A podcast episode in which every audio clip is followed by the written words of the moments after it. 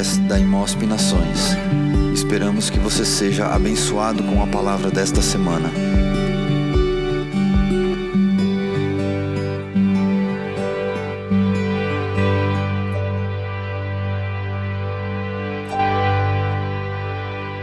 Boa noite.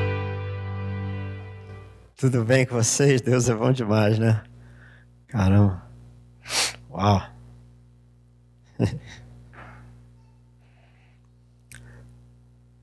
Pode me ajudar? É, O, o Tiago saiu.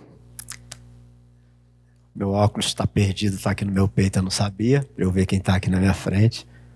Agora sim, nossa, estou vendo famílias amadas aí. Você me ajuda falando assim. És tudo que eu preciso, Jesus. És tudo que eu preciso, Jesus. És tudo que eu preciso, Jesus. És tudo que eu preciso. Deus, que a tua palavra possa falar aos nossos corações aqui.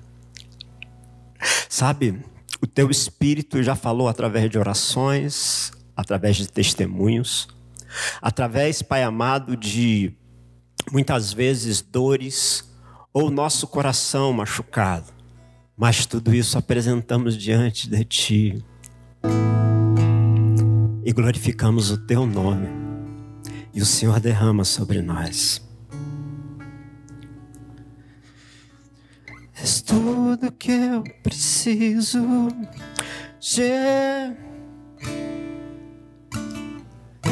que eu preciso, Jesus. És tudo que eu preciso, Jesus. És tudo que. Jesus, és tudo que eu preciso, Jesus, és tudo que eu preciso.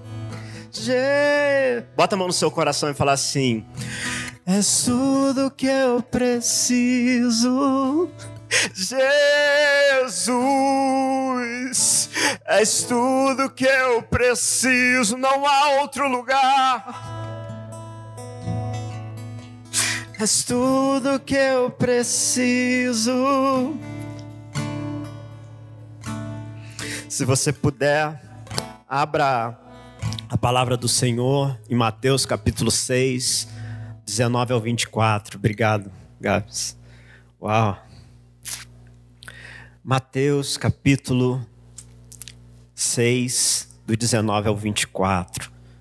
O tema dessa mensagem é olhos, mente e coração, orando para que o Senhor fale conosco. Eu vou ler na versão NVI. A gente ainda tem a ceia do Senhor e muita coisa para acontecer de tudo que Deus já fez. Eu fico constrangido com o amor de Deus. Mateus capítulo 6, do 19 ao 24. E eu vou ler na versão NVI no 19. Não acumuleis para vocês tesouro na terra, aonde a traça e a ferrugem destrói, aonde os ladrões arrombam e furtam. Mas acumulem para vocês tesouros no céu aonde a traça e a ferrugem não destroem, aonde os ladrões não arrombam nem furtam. Pois aonde estiver o teu coração, o teu tesouro, ali está o seu coração. 22. Os olhos são candeias do corpo. Se os teus olhos forem bons, o teu corpo será cheio de luz. Mas se os seus olhos forem maus, todo o seu corpo será cheio de trevas. Portanto, se a luz que está dentro de você são trevas, que tremendas trevas são. Ninguém pode servir a dois senhores, pois odiará a um e amará o outro, ou se dedicará a um e desprezará o outro. Vocês não podem servir a Deus e ao dinheiro. Bem, hoje eu queria meditar um pouco sobre olhos, mente e coração é, conduzido por essa palavra e por, por, tudo que Deus tem feito em nossas vidas. É, como vocês sabem, eu gosto muito de poesia, eu amo poesia, amo história e muitas vezes a gente introduz um pensamento através de poesia. E hoje eu conversava com meu amigo Mário, ele me lembrou de uma poesia da Casa Branca lá atrás, né, um grande historiador ali também, gosta de poesia. E, e não é tão diferente. A poesia que eu queria compartilhar com vocês hoje é uma poesia feita de uma parceria de um carioca com paulista. Como eu sou carioca, eu vim para São Paulo, eu sei que carioca com paulista, puxa, tende a dar coisa boa no negócio. tende a dar coisa boa. Quando eles não começam a brigar e um ficar com o outro, tende a dar coisa boa. A poesia que eu vou falar para vocês aqui é uma poesia que eu amo muito. E, na realidade, essa poesia vem de um grupo de amigos em que muitas vezes eles estavam em lugares que eu e você não vamos estar, ou de repente, num horário diferente do deles, nós vamos estar. A poesia que eu vou falar aqui com vocês para introduzir esse pensamento de olhos, mente e coração é uma poesia de um, de um grupo de amigos, mas esse específico dessa dupla. Na realidade, um desses amigos que não compôs essa poesia eu tive a oportunidade de levar, por exemplo, o pastor Francisco num bar lá em Ipanema e mostrar para ele: aqui foi feita justamente Garota de Ipanema. E lá ele pôde ver as letras, as notas, pôde ver nas mesas tudo o que representava e representou aquela música. Eu queria que você pensasse junto comigo e olhasse, começando a olhar pelos olhos do seu coração, da sua cabeça, de uma forma criativa. Eu tenho ali o meu amigo também, Diego, que gosta de levar o povo a imaginar. E a poesia que eu queria falar para você é essa aqui. E ela fala mais ou menos assim: numa folha qualquer, qualquer, eu desenho um sol amarelo. E com cinco ou seis retas, eu posso fazer um castelo. Corro lápis em torno da mão e me dou uma luva. E se eu faço chover, com dois riscos, eu tenho um guarda-chuva.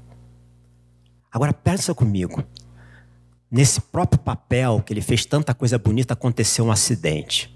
Aí ele vai falar assim: se um pinguinho de tinta caiu num pedacinho azul do papel, desastre. Mas ele fala assim: no instante, eu imagino uma linda gaivota voar no céu.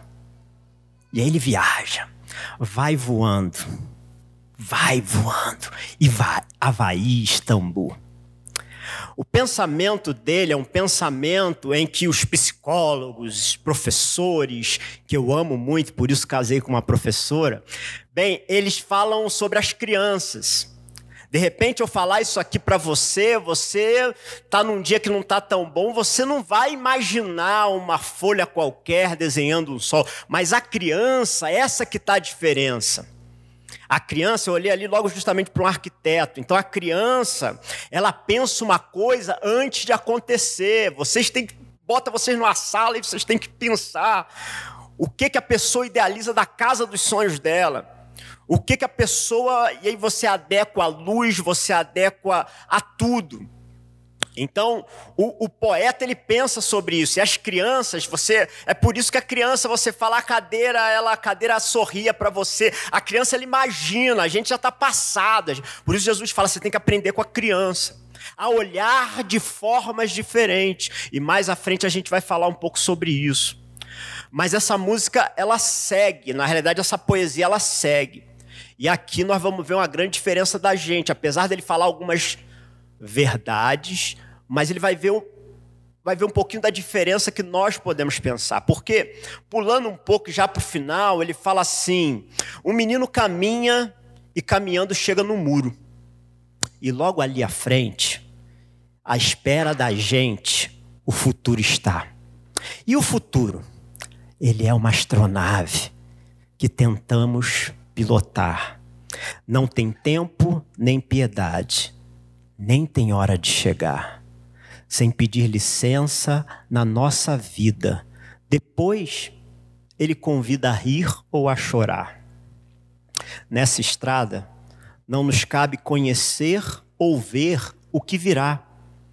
O fim dela ninguém sabe bem ao certo aonde vai dar. Vamos todos numa linda passarela de uma aquarela que num dia ou um dia descolorirá. E aí agora parece que numa linguagem meia melancólica ele começa a falar os poemas novamente ou os versos, ele fala que descolorirá, descolorirá, descolorirá, descolorirá. E aqui eu começo a falar um pouquinho, ou pensar junto com você, na diferença de como nós temos que ver as coisas. Porque parece que os poetas, alguns deles estão vendo um mundo melhor do que a gente vê, eles estão vendo beleza, eles estão conseguindo encontrar beleza aonde nós, que somos aqueles que deveríamos encontrar beleza, não estamos vendo. Mas no final de tudo, ele consegue chegar na realidade do mundo, que é, no final das coisas, começa a ver que tudo é vaidade.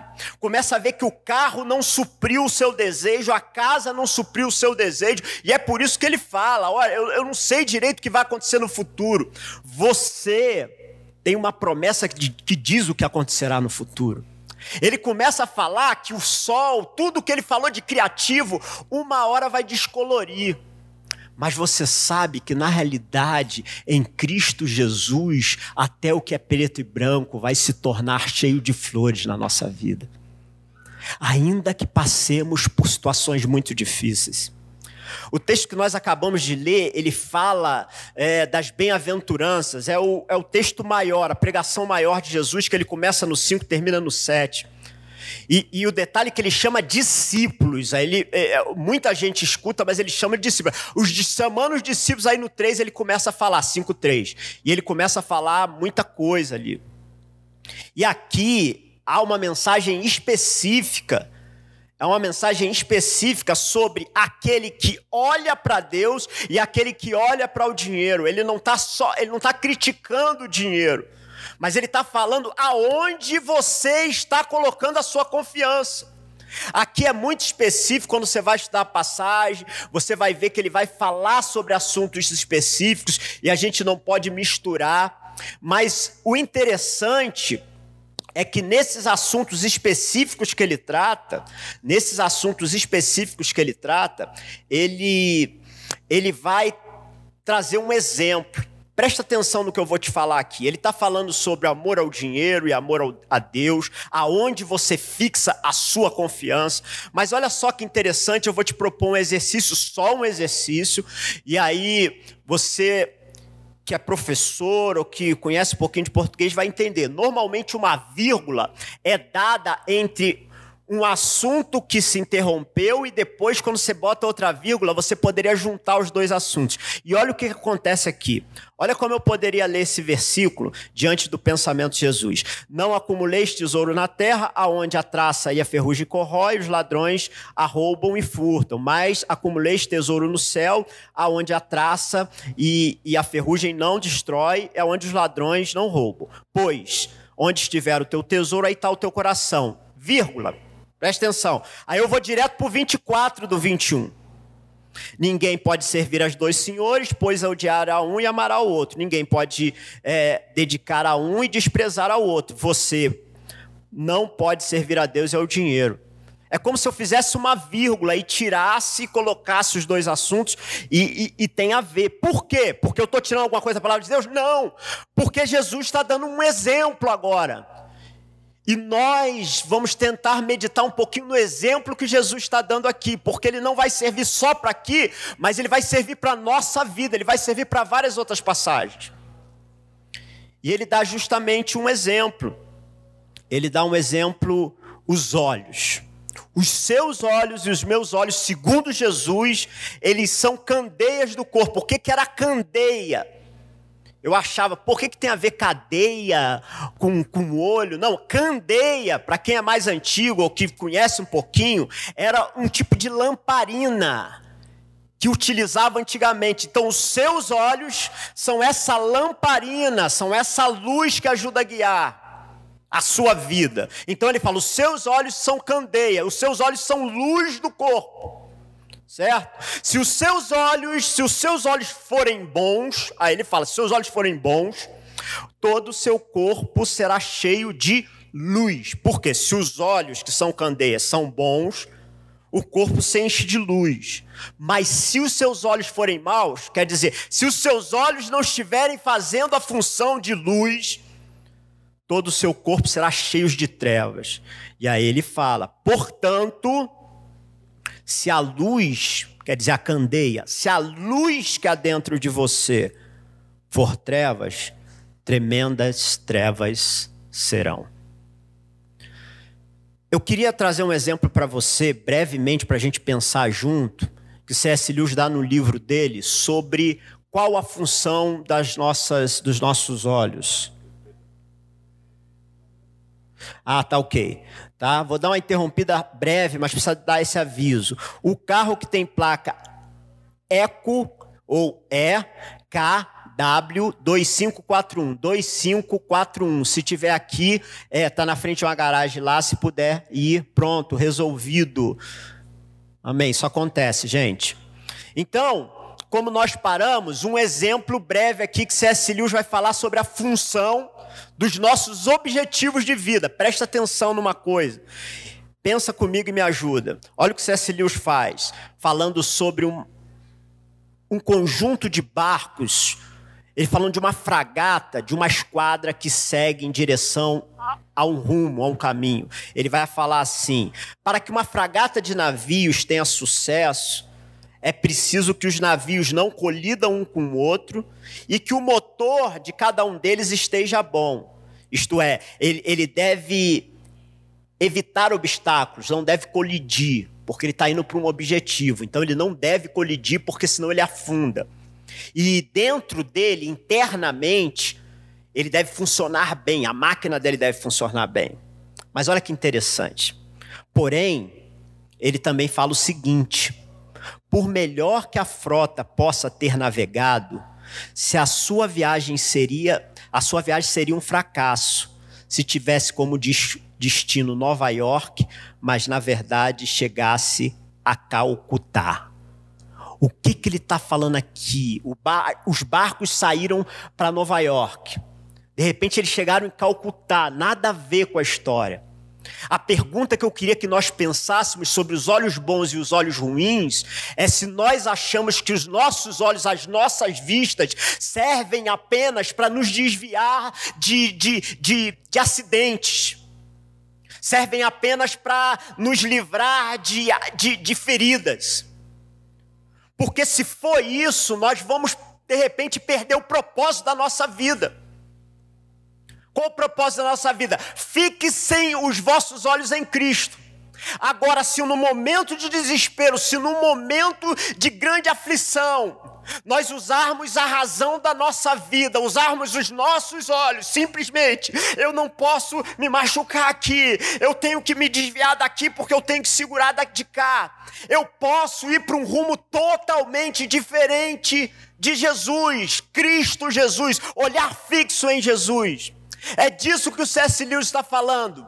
Muitas vezes nós nos preocupamos em não nos machucarmos, nós nos preocupamos em não ter feridas, nós nos preocupamos com várias coisas e isso faz parte. Eu tenho que proteger a minha família, eu tenho que me proteger, eu tenho que proteger os meus. Mas esse não é o objetivo final da minha e da tua vida.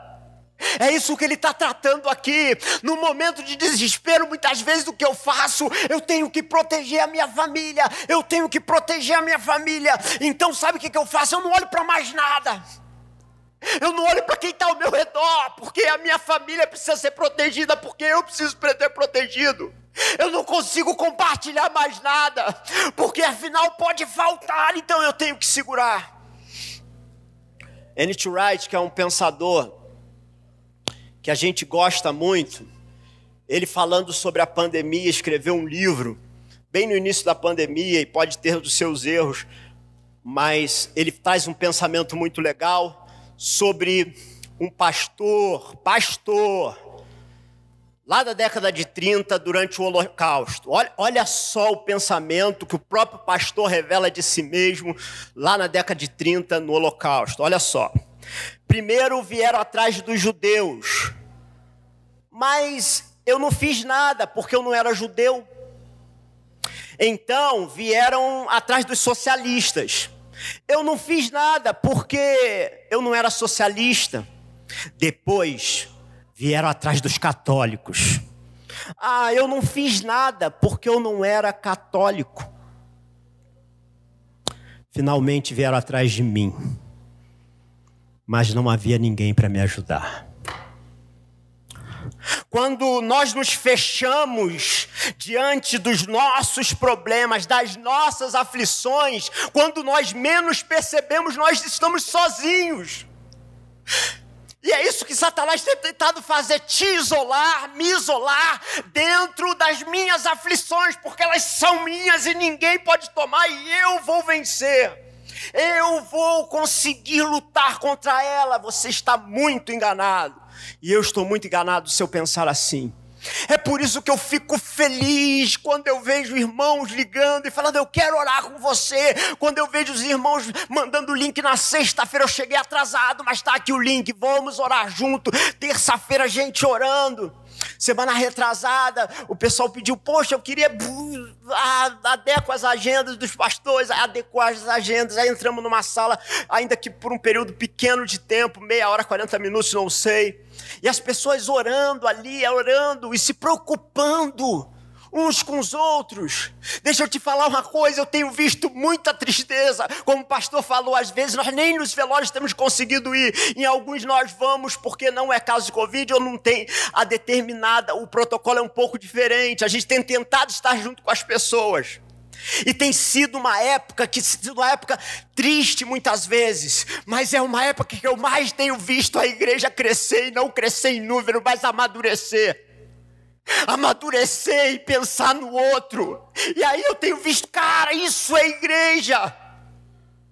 Não dá para nós nos fecharmos na nossa casa. Eu não estou falando para você vir aqui, você que está em casa, adore ao Senhor, glorifica onde você está, porque você não pode estar aqui. Investimos em vídeo, investimos em áudio, para que as pessoas possam se sentir seguras em casa, sim, porque muitas vezes tem pessoas de idade não podem vir, moram distantes, tem que pegar muito ônibus público, não está se sentindo segura. Fique na sua casa, mas não deixe de adorar ao Senhor.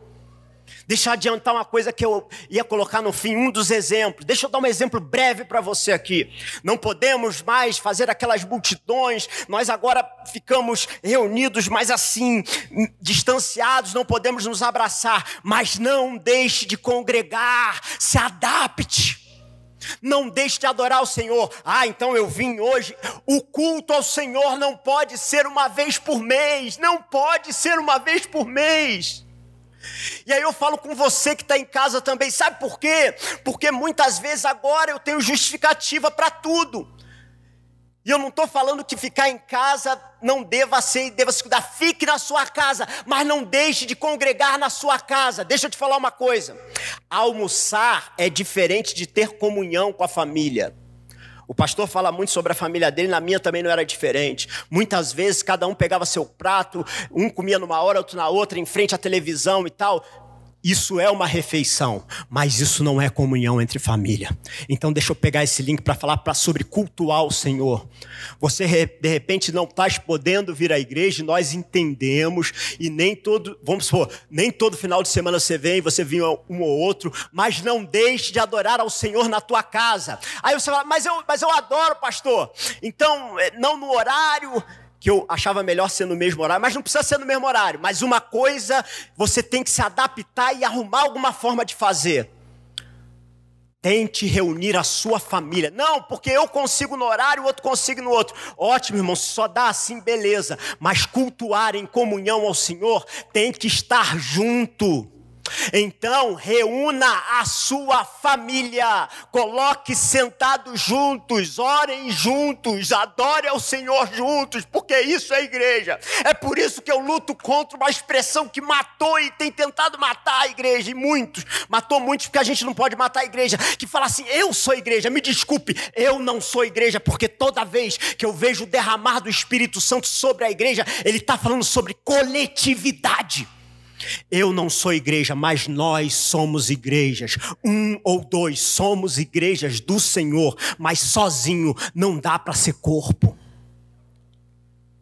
Isso tem ruído no meu coração, a forma como temos olhado as coisas. E aí a gente vai falar um pouquinho para frente sobre isso, mas deixa eu adiantar aqui. Porque se nós olharmos, mas essa forma online não me adapta, ok. Mas essa forma de vir um culto não me adapta, ok. Mas arruma uma maneira de reunir a sua família e adorar ao Senhor. A igreja tem sido igreja amadurecida porque tem buscado, ligado, orado, tentado ajudar. Os jovens se reuniram lá no Ibirapuera, por quê? De alguma forma, nós não podemos ficar prontos com uma cabeça. Quando voltar ao normal, eu volto a ter comunhão. Não pode, não dá. E aqui eu estou falando, nós estamos vivendo um momento onde se multiplica a contaminação, então tome cuidado, que a sua família tome cuidado, mas eu e você precisamos tentar de alguma forma, com essa cabeça criativa que Deus te deu, de continuarmos tendo comunhão, continuarmos sendo igreja. Uma pandemia não pode mudar a tua cabeça de você olhar de, de uma forma que quando acabar a, a pandemia eu volto a ter comunhão. Não pode. E aí você pode falar, mas pastor, Sabe, eu posso até entrar no horário, mas às vezes eu tô sozinho. Uma que você não tá sozinho, mas sabe, liga depois para alguém e pede para orar junto. Porque é preciso que tenhamos comunhão. Sabe, muitas igrejas têm culto segunda, terça, quarta, quinta, e isso tudo teve que ser repensado. Legal, porque isso aqui, quatro paredes não é igreja. Mas nós, sem percebermos, nós tínhamos um culto de comunhão quatro vezes ou cinco no mês. Agora nós vamos fazer rodízio? Hã? Hein? Para você pensar, eu estou falando para mim, porque para mim às vezes a barra pega. Entendeu? Estou falando para mim, não sei você. Vou fazer rodízio. Hum, Entendeu?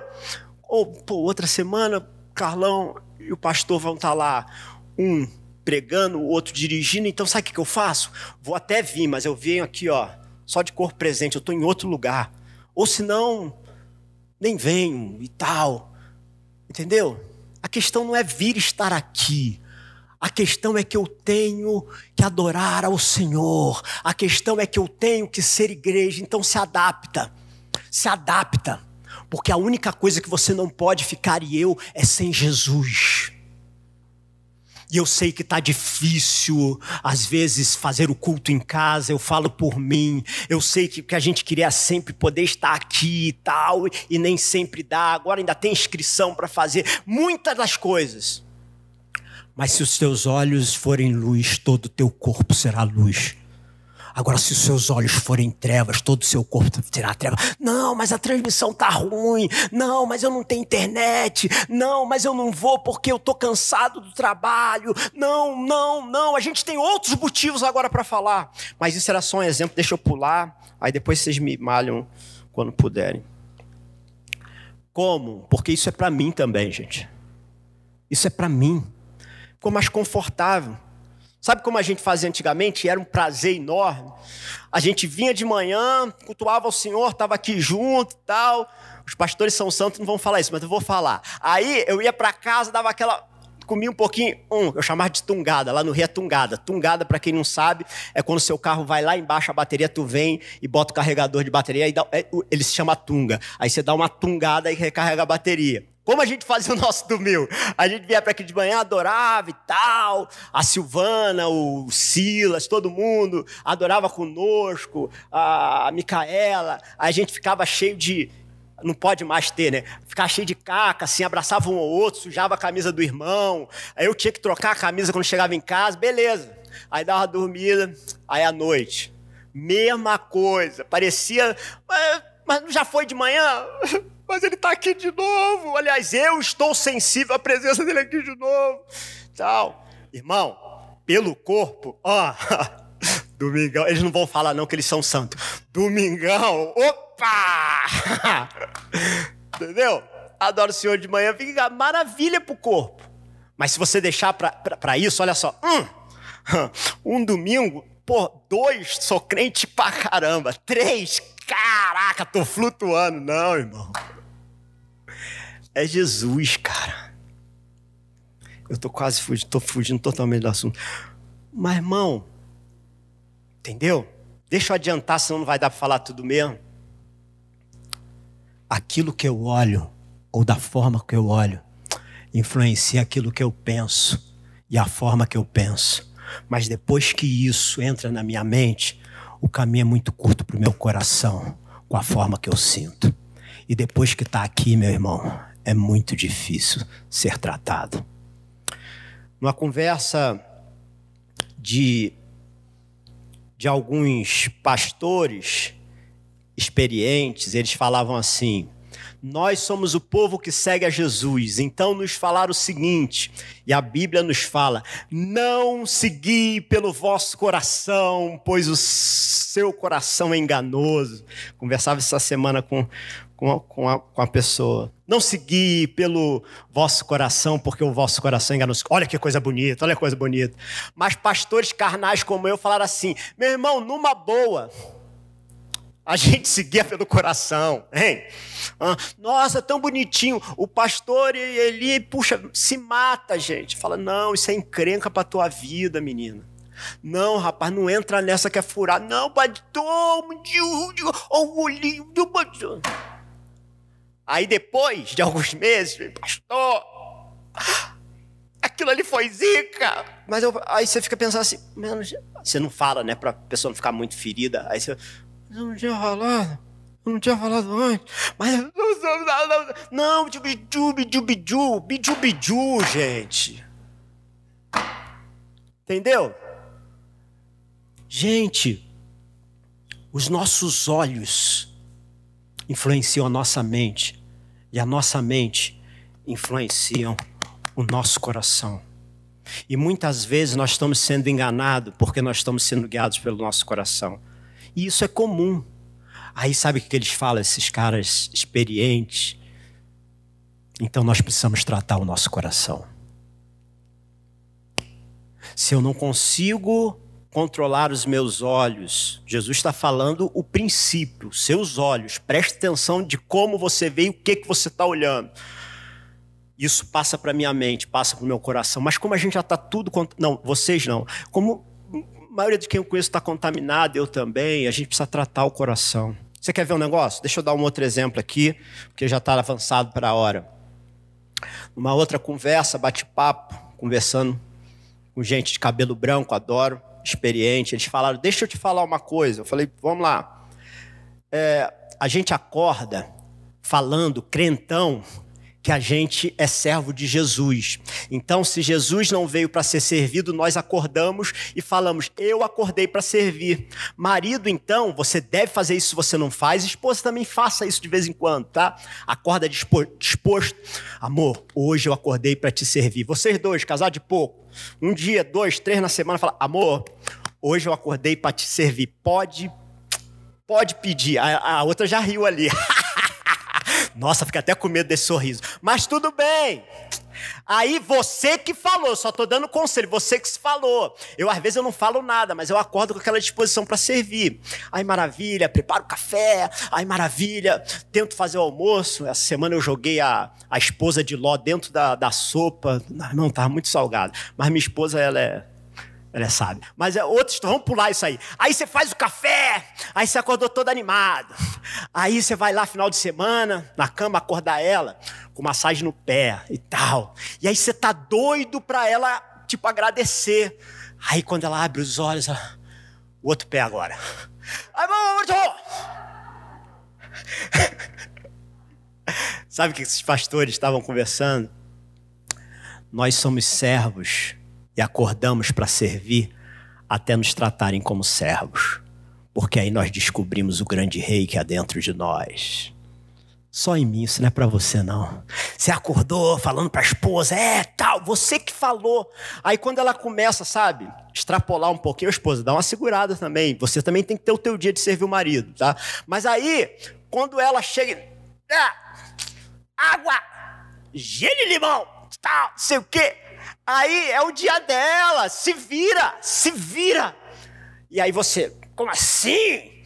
A gente acorda para servir e vem a soberba. Deve estar tá com um espírito. Que espírito, irmão? Espírito Santo é que está dentro dela. Você que acordou para servir. Nós descobrimos isso. Porque o nosso coração, ele precisa ser tratado. O nosso coração, ele precisa ser tratado. Mas deixa eu te falar uma coisa. Jesus ele começa a falar sobre que a luz que há dentro de você, preste atenção, se a luz que está dentro de você não brilhar, o seu corpo será treva. Preste atenção numa coisa, porque ele está falando de focar no Deus e focar no dinheiro. E olha só o que ele fala no versículo 25, que nós não lemos sobre toda a história que ele contou, aí ele vai falar um portanto sobre as nossas angústias. Portanto, eu lhes digo: não se preocupeis com as suas próprias vidas, com o que havei de comer e beber, nem com seus próprios corpos, quanto que havei de vestir. Não é a vida mais importante que a comida, não é o corpo mais importante que a roupa. Cara, Jesus pegou pesado agora aqui. Quando Jesus fala essa expressão, não vos preocupeis, ele está falando aqui muita coisa específica. Vamos tratar que ele está falando de comida e de roupa, mas e comida, mas quando ele fala não vos preocupeis, a palavra que ele está usando é a mesma que o apóstolo Paulo está usando. E eu acredito que lendo Jesus, falando assim, em Filipenses 4,6: Não fiqueis ansiosos, é a mesma palavra. Eu podia traduzir esse 25 falando, ao invés de não vos preocupeis, não fiqueis ansiosos. E sabe qual a palavra que ele usa aqui para vida? É psique ou psique. Eu podia falar para vocês assim, porque isso também se traduz como alma. Não encha de ansiedade a sua alma. Porque os seus olhos estão olhando de uma forma e não querem olhar de outra. Você está enchendo a sua alma de ansiedade. Eu estou enchendo minha alma de ansiedade, porque eu só quero que Jesus acabe com a pandemia. Eu só quero que Jesus me desculpa, porque eu também quero que Jesus cure da forma que eu quero que Ele cure. De outra forma eu não aceito. Eu só olho de uma forma. Eu não consigo enxergar a multiforme graça de Deus. E o tempo corre. Essa semana eu fui convidado por uma irmã que não é da igreja, aí na empresa, na empresa das de pessoas da família dela. Uma grande uma empresa que já funciona há mais de 20 anos. E ela falou: Pastor, vai lá. A pandemia causou uma grande briga na empresa, uma culpando a outro, porque você não está fazendo o que deveria ser feito. Aí outra, eu não consigo trabalhar online dessa forma, aparecendo o outro. Não, você que deveria fazer uma briga, uma briga ali. Falei, puxa, vamos lá, né? Vamos sentar. Sentamos lá, 5 a 10 minutos. Aquela pessoa me falou sobre a situação da empresa. E ela falou do início da empresa. Eu amo história. E ela falou: Olha, pastor, se dependesse de mim, eu não tinha dinheiro para comprar isso aqui tudo que você está vendo. Eu falei, é, esse terreno aqui, isso aqui que você está vendo, é, é funcionário, pastor, é, puxa, isso, você acredita em milagre? Acredita, pastor, isso aqui é um milagre. Eu falei, é mesmo? É, eu não tinha dinheiro, não, e capacidade, não, não tinha capacitação, mas poxa, foi um milagre de Deus. É, então o que está dando problema agora? Resumindo, né, bastante, ela começou a falar. falou quase uma hora e meia sobre problemas de dores, de confusão na família. Eu sei que a família de vocês é tudo tranquilo e tal, mas a minha dá problema igual a dos pastores que eu conheço, senta lá em casa comigo. Às vezes eu fico desesperado, mas eu conto uma história pior, aí a gente se iguala. Mas família é encrenca, encrenca. Por isso que Jesus falou: ó, não fique como alguns que não congregam. Falei no início para vocês: não fique como alguns, você, não, você vai querer fugir. Família, ah, você vai querer fugir. Mas não foge, segura, segura a onda, segura a onda. E aí falou, falou, falou, falou, falou. Uhum, uhum. Aí eu falei com ela, depois ela me deu 10 minutos, aí eu falei, irmão, deu uma negócio, sabe quando você. Falei, irmã, oi. Quer dizer que você falou que você desistiu. Desisti, eu já tentei de todas as formas, com todas as forças, e não sei o que, não sei o que lá, papapá. Quase 30 anos, muito desgaste, não sei o que. Eu falei, tudo bem, tá certinho. Decisão quem toma são vocês. A gente não sabe qual o futuro dessa empresa. Mas deixa eu te falar uma coisa. Você falou que acredita em milagre. Ela falou, acredito. Quem, quem construiu isso aqui? Foi você? Não, foi um milagre, eu já te falei, é. Você tinha dinheiro? Não, não tinha. Você tinha capacidade? Não, não tinha. Puxa, legal. Então foi, foi, foi, realmente um milagre. Foi, eu não fiz nada, filho novo, não sei o quê, uma confusão, mas Deus fez, olha isso aqui, que maravilha, que milagre. Eu falei, é, que milagre. Tranquilo. Agora deixa eu te perguntar uma coisa. Se isso aqui foi um milagre na tua vida, por que, que agora você está falando que esse Deus que fez isso aqui na tua vida não pode fazer isso aqui? Deixa eu te falar uma coisa. Eu falei para ela que não é para você, mas é para mim. Eu, dentro das minhas limitações, eu acredito que Deus pode fazer e agradeço que Ele fez um grande milagre na minha vida. Mas sabe o que você está fazendo? Me desculpa, porque é para mim também. Você está falando, Deus, você me deu essa imensa empresa, você, você mesmo falou, eu eduquei, eu, eu, eu paguei para pessoas fazerem pós-graduação, meus funcionários estão bem com a família. Mas agora na minha família, Deus, o Senhor não consegue. Essa pessoa aqui, ela é intransigente demais, o Senhor não consegue. Nós vivemos com os nossos olhos, falando para Deus: Deus, isso aqui o Senhor pode, mas isso aqui o Senhor não pode. Me desculpa, mas muitas vezes, incluindo a minha vida, os meus olhos não têm sido luz, mas meus olhos têm sido trevas. E já partindo para o final, o louvor pode vir para cá. Eu preciso ler uma coisa aqui. Jesus começa no início desse texto das bem-aventuranças. Olha o que ele fala, olha, olha, presta atenção no que ele fala. Porque se os nossos olhos não conseguem ser luz, se os nossos olhos não conseguem ser luz, estão cheios de treva, irmãos, vai dar ruim. Vai dar ruim, olha só, porque o, o que, que o Jesus está falando aqui no 5, 14 ao 16? Vocês são a luz do mundo, ele está falando para a igreja, para os discípulos, e igreja é discípulo de Deus, vocês são a luz do mundo. Não se pode esconder uma candeia construída sobre o monte. E também ninguém pode acender uma candeia e colocar debaixo de uma vasilha. Pelo contrário, deve colocá-la no lugar apropriado. E assim ela ilumina a todos que estão na casa. Assim brilhe a luz de vocês diante dos homens,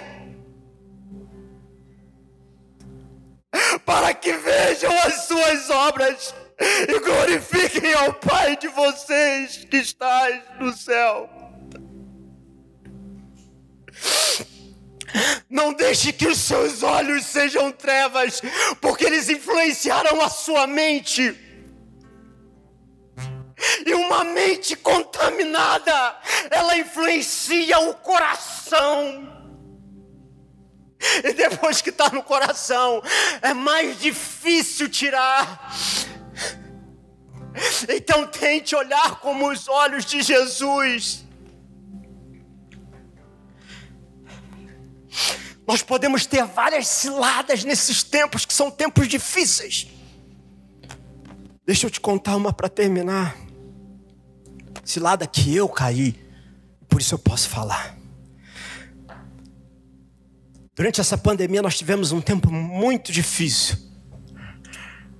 que foi o tempo quando a família dos pastores começaram a ser contaminadas pelo Covid.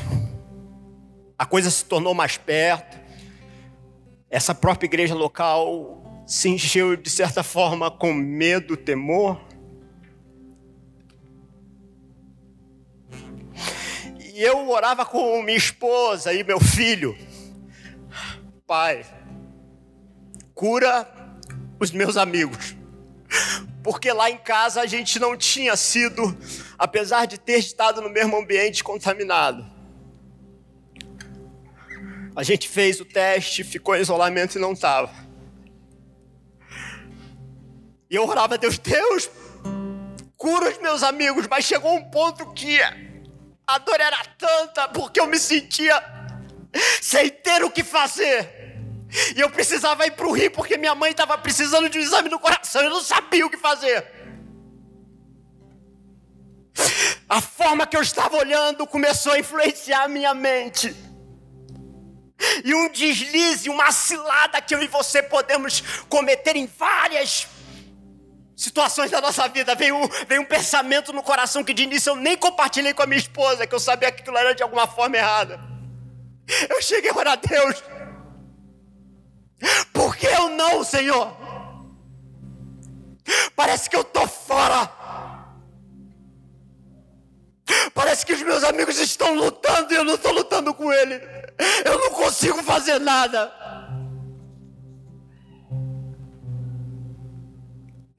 E na minha oração, Deus vem ao meu coração e fala: Ei,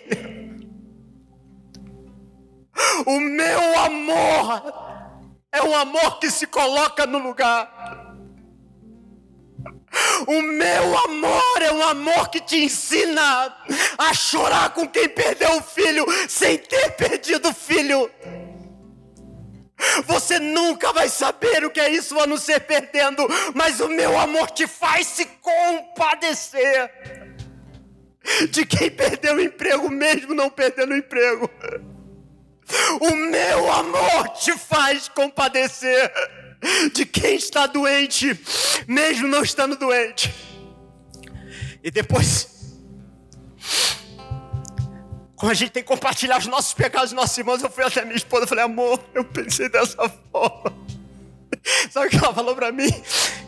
Eu pensei da mesma forma. ciladas que eu e você podemos cair se os nossos olhos não forem bons. Deixa eu te falar uma coisa que eu já introduzi falando. Quando eu ligava, quando eu mandava mensagem, eu não era igreja sozinho, mas eu via pessoas passando na porta deles e orando. Eu tinha testemunhos deles falando, trouxeram um almoço para mim, trouxeram janta. Sabe o que, que Deus falava ao meu coração? Você sozinho não é igreja, mas a minha igreja amadurece, cresce para a minha glória. Você não deve ter os olhos que você não pode fazer nada e ficar estático, mas você deve fazer Deus. Eu continuarei orando, porque ainda que eu esteja vendo que a situação está muito difícil, o Senhor irá prover o socorro.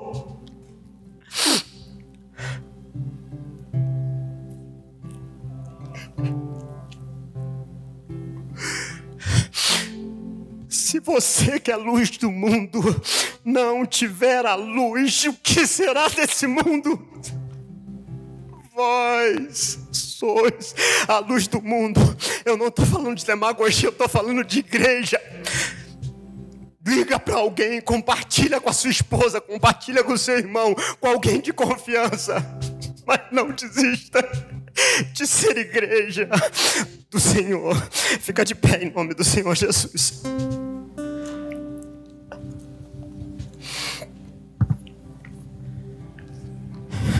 Tem uma outra mensagem que eu estou preparando, eu vou deixar o versículo aqui para vocês que eu não sei onde ela vai levar. Ezequias vivia uma situação muito difícil, porque ele fazia tudo que o Senhor mandava ele fazer. Mas tinha Senaqueribe, que era um grande, poderoso exército e rei. E ele vai até Isaías. Isaías falou: Você vai sair vitorioso. E ele pede um sinal. Sabe qual o sinal? E vocês em 2 Reis 19, 29. E você, Ezequias, darei este sinal. Neste ano, vocês comerão do que crescer por si. No próximo ano, daquilo que brotar. Mas no terceiro ano, semeiem, colham e plantem vinhas e comam do fruto. Eu não sei o que vai acontecer. Eu sei que nem sempre, quando o Senhor fala, Ele fala exatamente o que você quer, mas Ele continua falando, Ele continua sendo poderoso. Eu não sou e nem posso ser aquele Deus. Isso aqui você faz, isso aqui você não consegue. Eu não posso limitar o poder de Deus, pois Ele é ilimitável. Ele pode todas as coisas. Então, aonde você estiver, se você está na sua casa igual semana passada, eu creio que o poder de Deus te alcançou. Se você está aqui ou esteve aqui, eu sei que o poder de Deus te alcançou. E hoje é a oportunidade também de sairmos daqui, porque Ele é a própria luz, mas você é instrumentos. Então, essa luz que resplandece em você não será treva, mas brilhará intensamente. E todos ao redor de você serão iluminados, porque o nosso objetivo não é ficar se desviando de dores ou de feridas. Ainda acontecerão dores, ainda acontecerão desânimos, frustrações, mas o nosso objetivo é chegar ao Senhor e dizer: Eis-me aqui, Senhor. Deus. Nós estamos diante da mesa que será celebrada, Senhor. Então, Deus, fala com a tua igreja a importância de estarmos juntos, nos adaptando de alguma forma. Nos ensina, Senhor que é preciso ter comunhão para ser igreja, é preciso se importar, e eu tenho visto a tua igreja crescer, então não, não deixe que eles desanimem, ainda que muitos não tenham visto, Senhor. O Senhor tem visto, não desanima a igreja, continua olhando por aqueles que estão nas trevas, brilhe para que a tua luz, você é luz, porque o teu Pai colocou um espírito em você para brilhar. Não deixe que olhos de trevas influenciem a sua mente. Não deixe que o seu coração seja pesado por maus pensamentos. Mas que o Senhor encha a tua vida de ousadia, de sabedoria, para não agir impensadamente, mas continuar caminhando para a glória dele. Que Deus nos abençoe. Thank you.